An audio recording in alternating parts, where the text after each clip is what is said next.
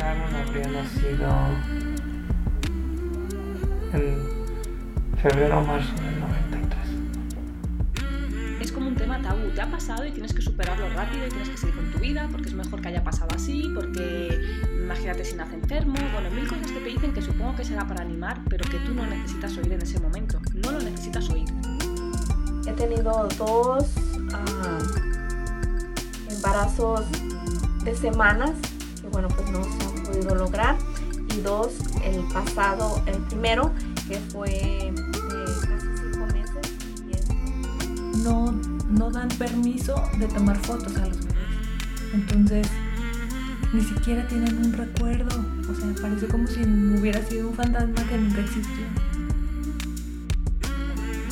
Fue un día muy intenso en el que finalmente se fue del hospital sin su bebé, sin tocarlo, sin besarlo, sin ningún recuerdo, ni siquiera me dijo lo que lo quería. Se fueron con las manos vacías totalmente. Y ahí es en donde el doctor me dice que efectivamente ya no hay latido de corazón y que acababa de perder al bebito.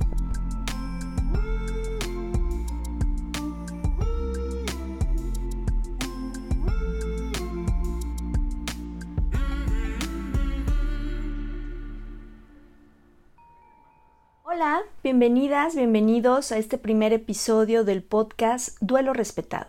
Yo soy Georgina González, especialista en duelo gestacional y perinatal, y seré tu anfitrión en este nuevo espacio donde estaré hablando sobre un tema que casi nadie quiere hablar, el lado oscuro de la maternidad, la muerte de un hijo en etapa de gestación, en su nacimiento o semanas después de su nacimiento.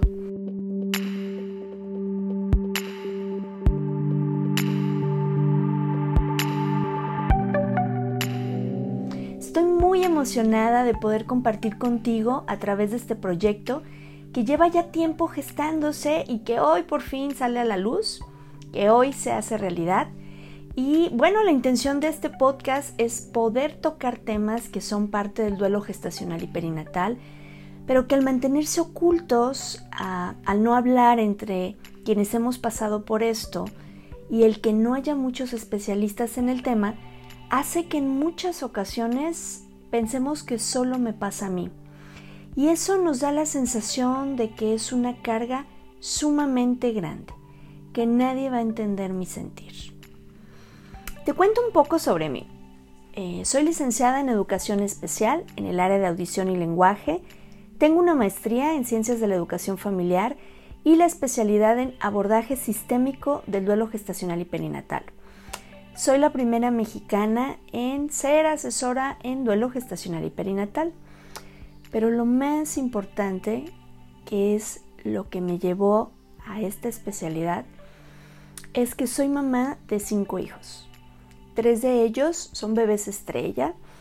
Eh, los bebés estrella son estos bebés que llegaron y se quedaron solo por un breve instante.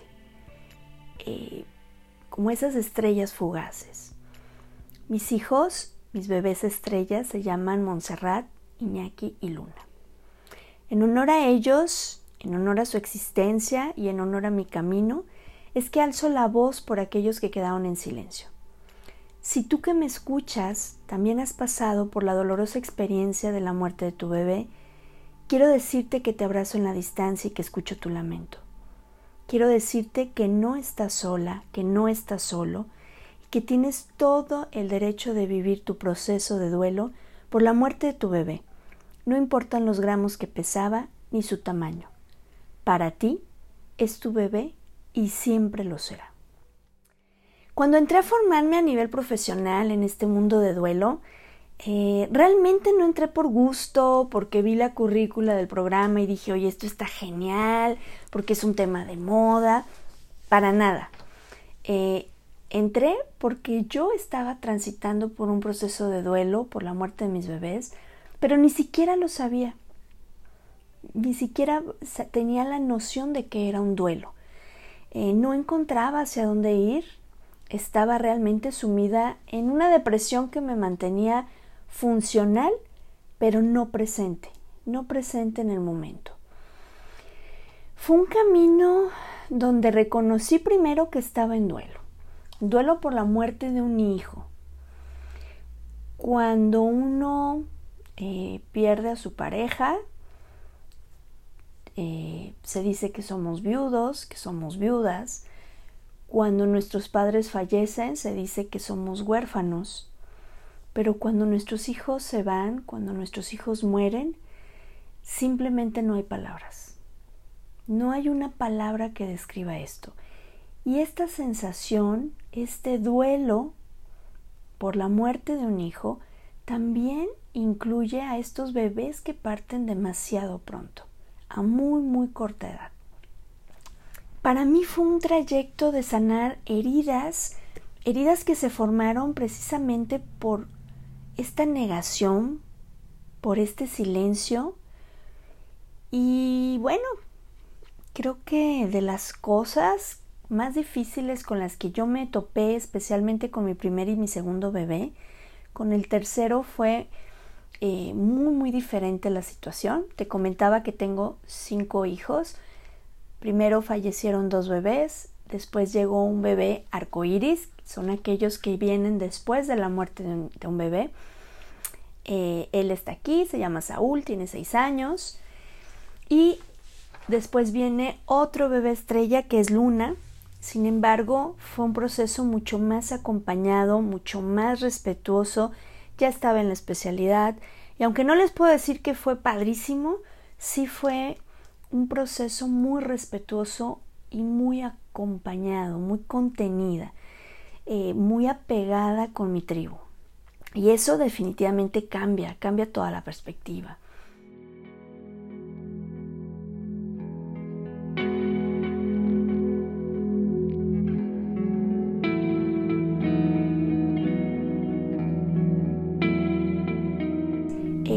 Caso de mi primer y mi segundo bebé, de las cosas con las que yo me topé que fueron muy, muy difíciles de, sobrellevar, eh, eh, fueron el silencio familiar. El que nadie me dijera, oye, lo siento mucho, eh, necesitas algo, lamento lo que estás viviendo, sino que fuera como aquí no pasó nada, vamos, échale ganas y a lo que sigue. Otro punto también que, se me hizo sumamente difícil fue el sentirme tratada como alguien sin capacidad para tomar decisiones eh, por parte de algunas personas de, o algunos integrantes del equipo eh, médico. Que en ese momento estás como parada en el limbo y no reaccionas no significa que no puedas tomar decisiones. Y el que te minimicen y no te permitan hacer lo que tú consideres que es lo mejor, es, es quitarte esta, esta parte de decisión y es arrancarte también un derecho a poder vivir el proceso como tú mejor lo consideres. Otro asunto que también me, generaba muchísimo dolor era el sentirme incomprendida a nivel social, ¿no? Porque todo, todos minimizaban el evento como, como si no pasara nada. De pronto cuando damos la noticia de que estamos esperando un bebé, que, estamos embarazadas, que como pareja estamos embarazados, que muchos suelen hablar así, estamos embarazados. Eh, lo primero que hacemos pues es felicitarlos y algunos dan regalo y nos emocionamos muchísimo. Sin embargo, si este bebé llega a partir a muy corta edad, se suele decir que no pasa nada, que no era nada. Bueno, pero realmente no era nada. Esta sensación realmente genera mucho conflicto, porque es, por una parte me estás diciendo que es la noticia más maravillosa del mundo, estás contenta conmigo, estás contento conmigo, incluso hay quien me da regalos, a lo mejor unos zapatitos, a lo mejor... Eh, un, trajecito, una gorra de fútbol, algo significativo. Pero si se va este bebé, es como si borráramos esa parte de la historia y regresáramos a un punto donde todavía no existía este bebé. Entonces, a nivel, a nivel de, de, nuestro cerebro, se hace un shock bastante interesante, porque no sé cómo acomodar. Entonces, si fue o no fue a ver, me felicitaste y brincaste conmigo y estabas toda emocionada, pero ahorita me dices que no es nada. Entonces, esta incomprensión a nivel social, en el sentido de minimizar eh, el evento, para mí era muy complicado poderlo manejar. No sabía cómo, cómo hacerlo. Tenía una necesidad de expresarlo, pero al toparme con la respuesta de, ay, otra vez vas a hablar de eso, es que ya supéralo, ya pasó, ya no hables de eso, ya déjalo descansar, etc. Pues entonces vas guardando, vas guardando, vas guardando cosas y llega un momento es que es como una olla de presión, que que yo creía que en algún momento iba a llegar al punto donde no podría contenerlo. Y realmente la sensación para mí era me estoy volviendo loca. Otro aspecto que me resultaba sumamente molesto, eh, la presión social de ¿y para cuándo los hijos? ¿Y cuándo van a tener un bebé? Ya queremos verlos con hijos. Híjole, pues no era como... No era que no quisiera, ¿me explico? Claro que lo anhelaba, pero no se daba. Y otra parte que de pronto la gente sé que a veces lo hace, a veces, a veces, no siempre, pero a veces lo hacen con intención amorosa, pero el que murmuraban, ella es la que no puede tener hijos. Sí, es real, ¿eh? Esta frase es real, no, no la estoy inventando. Lamentablemente las personas a veces cuando vemos a un, a un ser humano vulnerable, pues como que nos enseñamos un poquito más, ¿no? Entonces, a mí estas frases, este tipo de comentarios, este tipo de actitudes, me generaban una sensación de culpa y de fracaso terribles. Y yo recuerdo que pensaba, híjole, pues algo en mí está mal, muy mal. Yo creo que por esto eh, no sirvo para ser mamá. A lo mejor es un karma, quizá, quizá es un castigo divino por algo que hice eh, o quizá voy a ser una mamá terrible, entonces pues por eso no, se quedan mis hijos. Era, era muy, muy fuerte. Por eso, dentro de, lo que vamos a estar viendo en, en, los episodios más adelante, son también, es, son también estas, estas frases, estas cuestiones de cómo dirigirnos a las parejas que están pasando por esta situación. Y bueno, con estos comentarios yo la verdad es que cada vez me hundía más en un agujero sin fondo, donde la culpa sea de las suyas y me golpeaba bastante fuerte esa culpa. Y realmente comprometía mi estabilidad emocional que yo tenía en ese momento.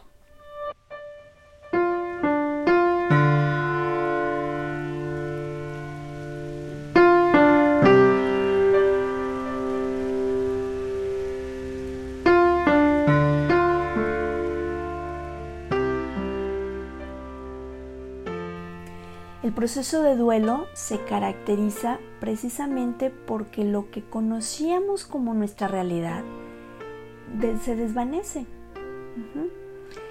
Para nosotras, para nosotros, papás, la realidad es que vimos un positivo. En algunos casos escuchamos un latido. Y eso nadie nos lo puede quitar. Eso no lo podemos negar. Cuando me dicen que no era nada, lo único que hago es alejarme de la gente que minimiza mi dolor. No sé si a ti te ha pasado algo similar, si es así, yo te invito a que busques esas tribus que sí validen tu dolor, estos espacios donde puedan reconocer la existencia de tu hijo, porque eso nos ayuda a elaborar nuestro proceso de duelo. El duelo por la muerte de un bebé en etapa de gestación, que es cuando está dentro del vientre de mamá, en etapa perinatal, que es en relación al nacimiento, o en etapa neonatal. Muchos bebés eh, nacen, respiran, tienen alguna complicación y entonces tienen que ingresar a algún servicio de emergencia, como son las unidades de cuidados intensivos neonatales, USIN. Y entonces, en ocasiones, algunos bebés no logran eh, sobrepasar el tiempo en USIN y entonces fallecen. Y ahí estamos abarcando estos tres tipos de, duelo o de muertes de bebés que, nos atañen este podcast, que es la muerte de un hijo en etapa de gestación, en etapa perinatal o en etapa neonatal. Sin embargo, no importa en qué momento fue, no importa los gramos que pesaba, no importa la condición en la que fue, para nosotros tiene un significado muy grande.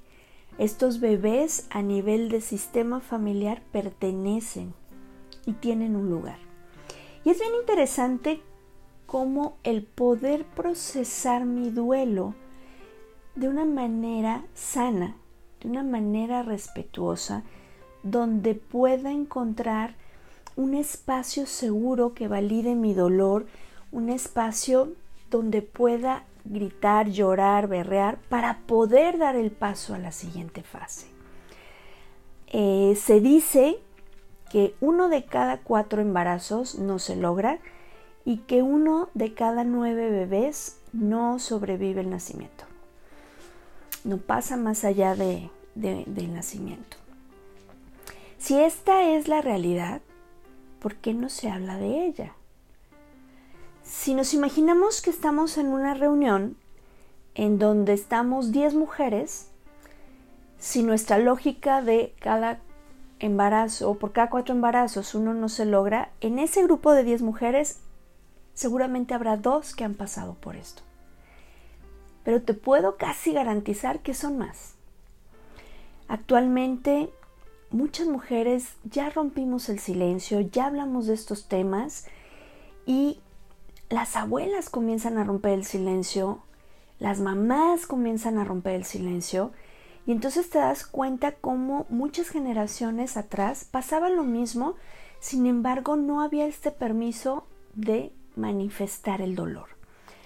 El, el, conflicto, cuando no tenemos un duelo sano, un duelo respetuoso, un duelo que podemos transitar de manera dentro del caos armoniosa, viene desde a nivel emocional, puede haber crisis de ansiedad, puede haber eh, sensación de, de, estrés sin causa aparente, irritabilidad, eh, trastornos alimenticios, trastornos del sueño, y en el caso de, del duelo por la muerte de un bebé se puede prolongar incluso por años. Estoy hablando de más de 50 años.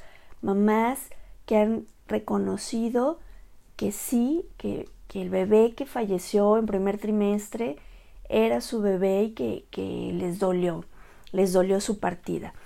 Y algunas personas nos podrán decir, bueno, pero, pero ¿cómo te puede doler algo que, ¿Cómo te puede doler que parta alguien que tú no conoces?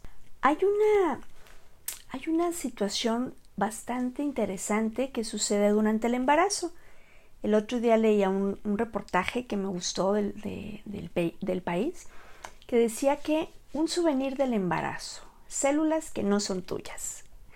Y este proceso que se comenzó a investigar desde la década de los 90 se llama microquimerismo significa que las células fetales comienzan a circular en el cuerpo de mamá desde las primeras semanas de gestación.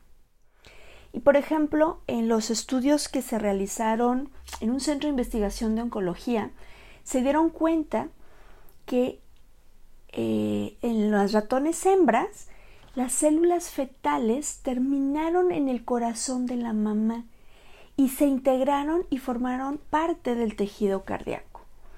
Entonces, cuando nos dicen que no era nada, que no lo conocíamos, que no teníamos un recuerdo activo con nuestros hijos, realmente estamos haciendo una interpretación errónea, porque estas células fetales que están circulando en el cuerpo de una mujer que estuvo embarazada van a estar circulando durante 30 años, es una memoria que está ahí y que nos valida que sí existieron estos bebés. Entonces, cuando te dicen que no era nada, realmente se habla sin conocimiento de causa, porque para mí sí era, para mí era mi hijo, para mí era mi hija, pero además eran los sueños, los anhelos, las, las expectativas que yo puse en este embarazo. Entonces es todo lo que yo soñé y que ya no va a ser. Si te fijas, aquí es un doble duelo. El duelo de reconocer y aceptar la muerte de mis hijos y el duelo por la historia que ya no va a ser. Y si el embarazo lleva más avanzado y ya tenía yo la cunita, ya tenía en dónde iba a ser el baby shower o incluso ya había pasado, todo esto va sumando a esta sensación de, de que mi ser amado partió, pero además, ¿qué hago con la sensación de esta ausencia de lo que ya no va a ser? Así es que si nos damos cuenta, es mucho más complejo que solo negar y decir no era nada.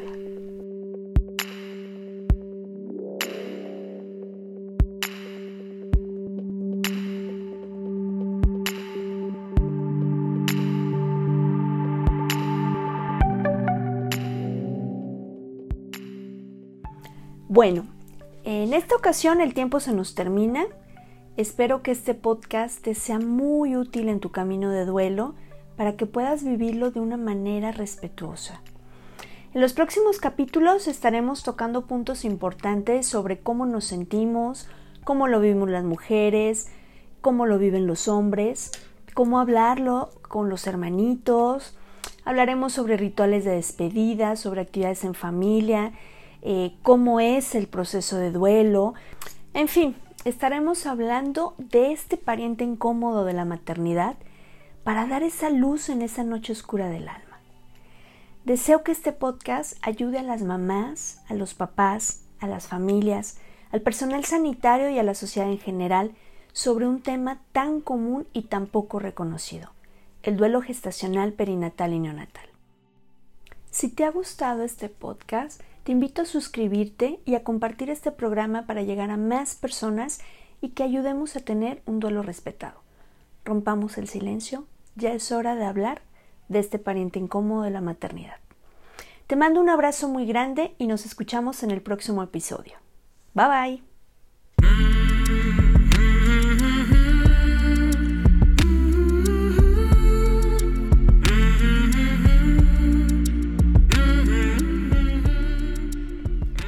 Saber más al respecto del artículo comentado, puedes buscar en la página web elpaís.com. Este programa es producido por Georgina González y Carla Rodríguez y narrado por mí, Georgina González. Recuerda seguirnos en redes sociales como Duelo Respetado.